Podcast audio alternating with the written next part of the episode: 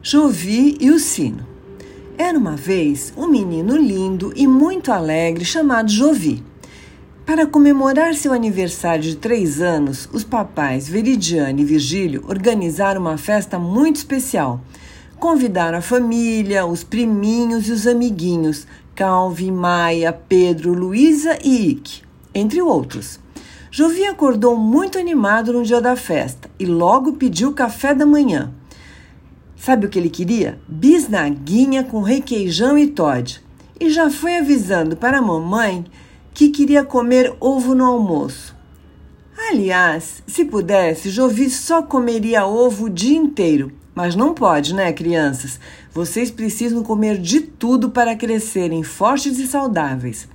Mas, voltando à nossa história, foi justamente após o café que o vovô João ligou lá de Águas da Prata, onde mora, para dizer muito triste que o sino da igreja tinha desaparecido.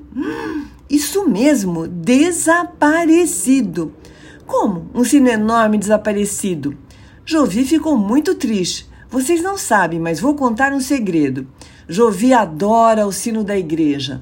E quando ele está lá na casa do vovô, que ele chama de vovô Totô, em Águas da Prata, fica pedindo toda hora para irem de carro para ouvir o sino da igreja bem pertinho. Ele adora.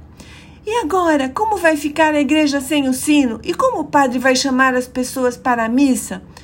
O menino estava bem triste mesmo. Primeiro ele foi pedir ajuda para os sete anões, que estavam voltando da mina depois de um dia de muito trabalho. Bem que feliz tentou convencer os outros a procurar o sino, mas eles estavam muito cansados e só queriam mesmo dormir. Soneca, então, mais ainda. Então Jovi foi à procura do seu amigo Peter Pan, lá da Terra do Nunca. Ele resolve tudo, vai encontrar o sino também, disse Jovi para os papais. Imaginou o pó de pim-lim-pim-pim e a fada Sininho apareceu para levá-lo. Num minuto lá estava ele pertinho do seu herói.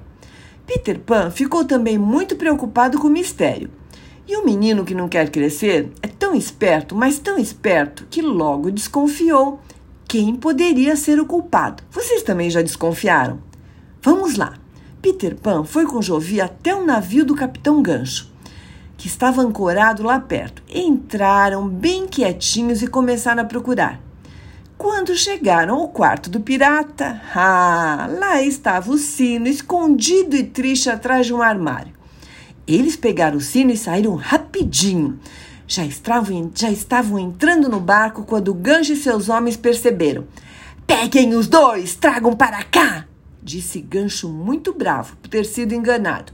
Eu quero esse sino enfeitando o meu quarto!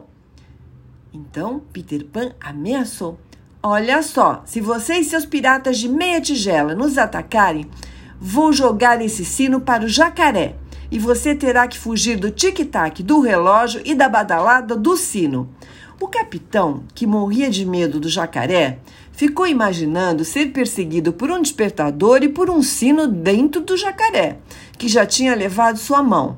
Então resolveu ficar bem quietinho no navio.